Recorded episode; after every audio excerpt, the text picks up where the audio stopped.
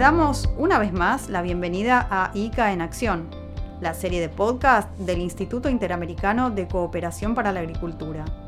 Aquí comienza un nuevo episodio dedicado a la iniciativa Suelos Vivos de las Américas.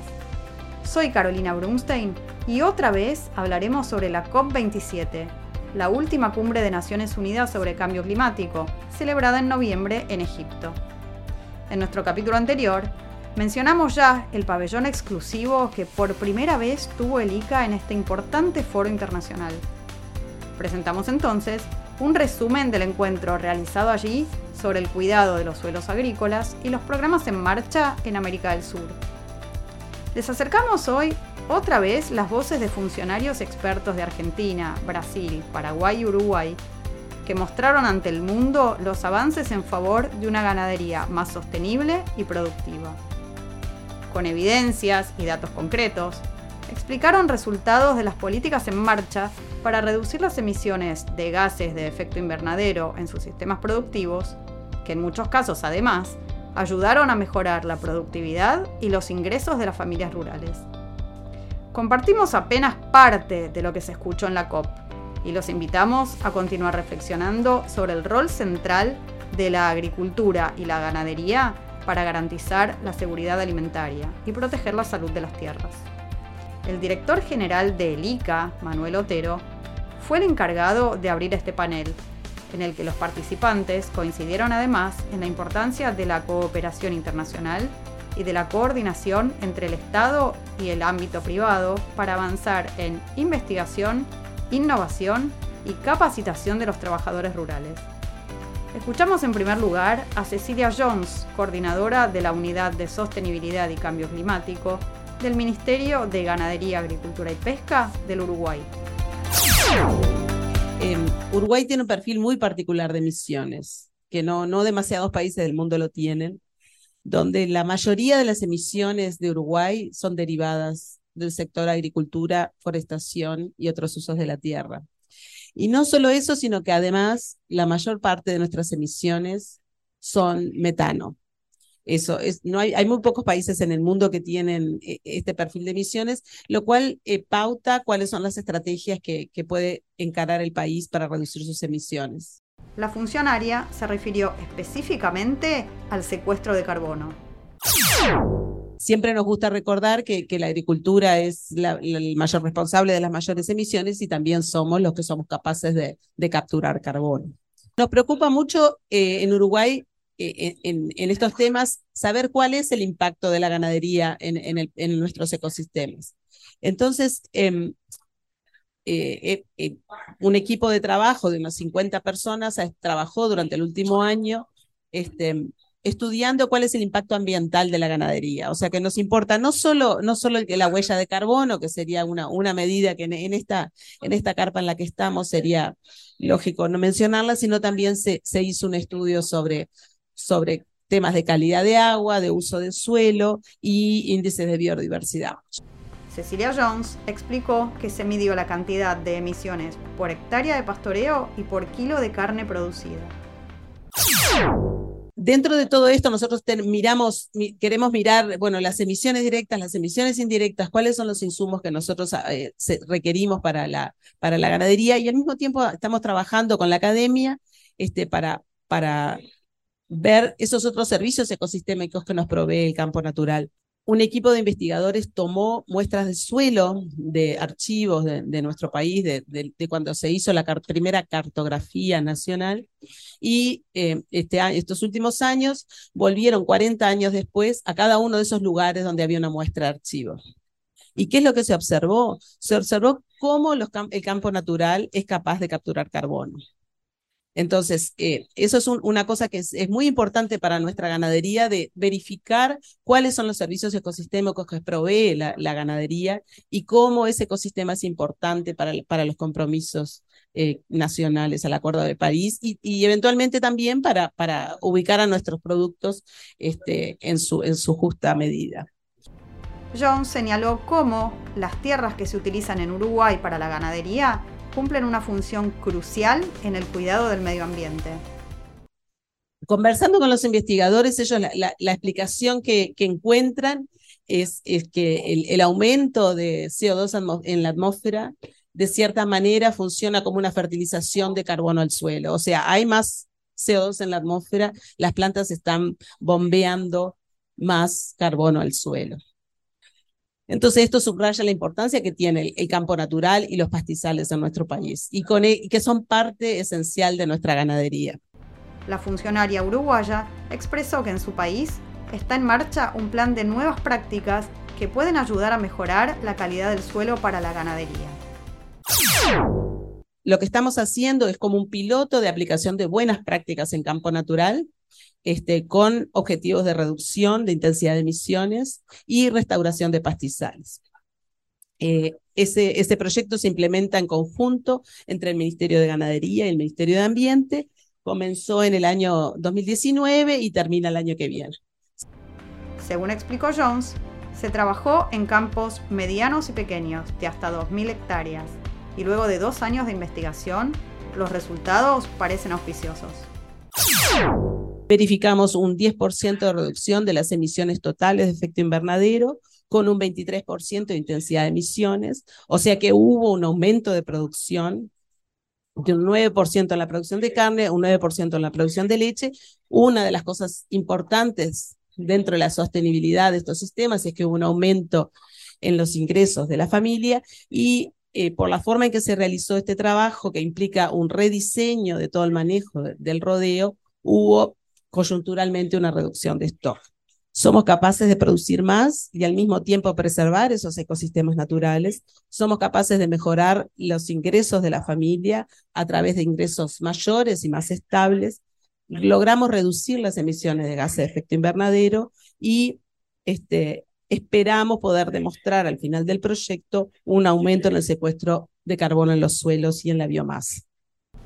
Además de la valiosa exposición de Cecilia Jones de Uruguay, en ese mismo encuentro en el espacio del ICA en la COP27, estuvo presente Fernando Sellner, asesor del Ministerio de Agricultura, Ganadería y Abastecimiento de Brasil, quien presentó el programa de agricultura de bajo carbono ABC, al que describió como la principal herramienta del país para promover la sustentabilidad de los sistemas productivos, de la ganadería y de la agricultura. El, el ABC es un programa que, promueve la, la, adopción de buenas prácticas eh, productivas sostenibles eh, basadas en ciencia, ¿no? Y, eh, básicamente con, con, tres mecanismos principales.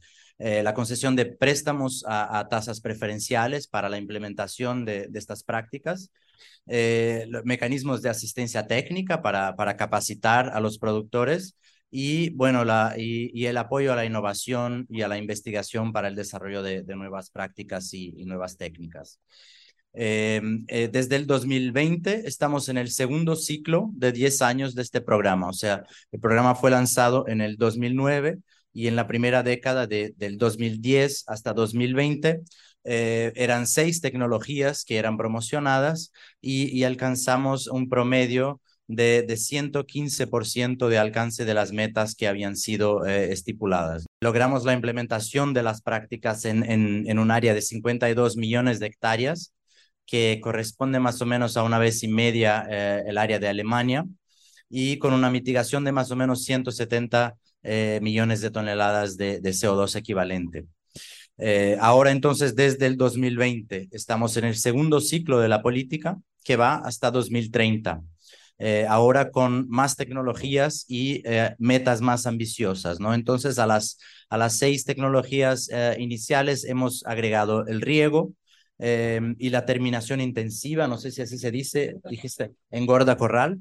Entonces, bueno, las ocho tecnologías son la fixación biológica de, nitrógeno, la siembra directa, los bosques plantados, el riego, eh, luego las que están más directamente relacionadas a la ganadería, la restauración de, pasturas, como, como hablaba Cecilia también, eh, los sistemas integrados de, ganadería, pasturas y bosques, la, la, engorda corral y también el manejo de los desechos animales. Eh, con, estos, con estas metas y las demás tecnologías que se aplican a la agricultura, esperamos llegar hasta 2030 a intervenciones en 72 millones de hectáreas adicionales a los 52 que logramos en la primera década y llegar a un, a un factor de mitigación de mil millones de toneladas de CO2 equivalente. Y, y un punto interesante es que, bueno, todas estas prácticas de alguna manera aumentan los ingresos de los productores. Entonces es una inversión que una vez que los productores aprenden, eh, ya no vuelven a las prácticas antiguas y entonces logramos estos ganos eh, ambientales de manera, de manera permanente, ¿no? Selner destaca el trabajo de cooperación con los países del Consejo Agropecuario del Sur, el CAS, y por supuesto con el ICA, para ampliar la voz de la región y mostrar al mundo los avances que se están realizando logramos demostrar que a pesar de todas las diferencias entre nuestros países, logramos tener una visión común sobre el futuro de la agricultura eh, en nuestra región. Eh, entonces, esto es muy significativo. Eh, yo creo que la, la, existencia de este pabellón también es una prueba de este proceso. Acá tenemos una plataforma más donde, donde poner nuestros mensajes, donde ampliar nuestra voz. y esto es algo que, que bueno, que de, de, de parte de Brasil queremos que siga, ¿no?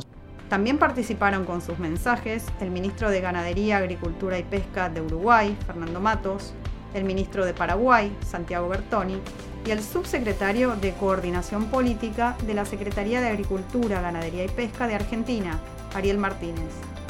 Todos mostraron una clara sintonía. Martínez agradeció especialmente al director de ELICA, Manuel Otero, por brindar el espacio para la reflexión sobre estos temas creo que tanto la presentación de Uruguay como lo que presentaba Fernando con respecto a Brasil es aplicable al programa de carbono neutro que también viene llevando adelante Argentina, no solamente en materia de agricultura, sino también en materia de ganadería.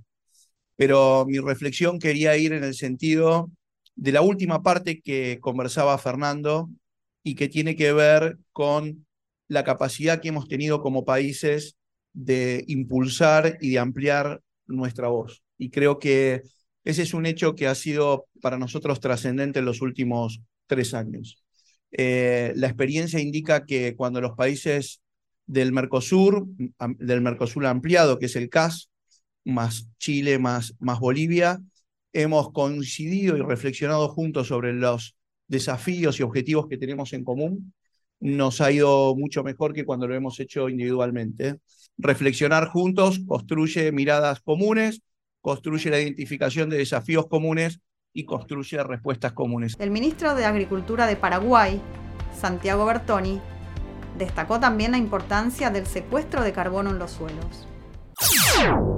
El agricultor sabe muy bien, de una manera empírica quizás y hoy ya de una manera científica, que a mayor carbono tiene mayor eficiencia, mayor conservación de humedad y sobre todo mayor productividad que le permite este, estar de manera competitiva, participar de manera competitiva en los mercados mundiales. De esto yo creo que la región es, líder este, en, en, lo que es la agricultura sostenible. En Paraguay tenemos la mesa de agricultura de ganadería sostenible, donde se ha desarrollado un sistema denominado SAGA, que permite evaluar las fincas y en esa en ese sentido, ir ajustando a llegar a una mayor eficiencia en lo que se refiere a la sostenibilidad, captación de carbono y la eficiencia de los sistemas productivos. El ministro de Paraguay se sumó al objetivo común de avanzar en el camino de la cooperación entre los países de América para fortalecer estos sistemas y garantizar la seguridad alimentaria con un mayor cuidado del suelo insto al ICA a seguir por esta misma senda, aglutinando un pensamiento, trabajando, acordando posiciones antes de todos los desafíos que nos vamos a tener en el futuro, que van a ir creciendo. Fernando Matos, el funcionario uruguayo quien ocupa la presidencia pro tempore del CAS, cerró este encuentro y volvió a agradecer a Alica por la iniciativa de colocar a la agricultura en el centro del debate sobre el cuidado del medio ambiente.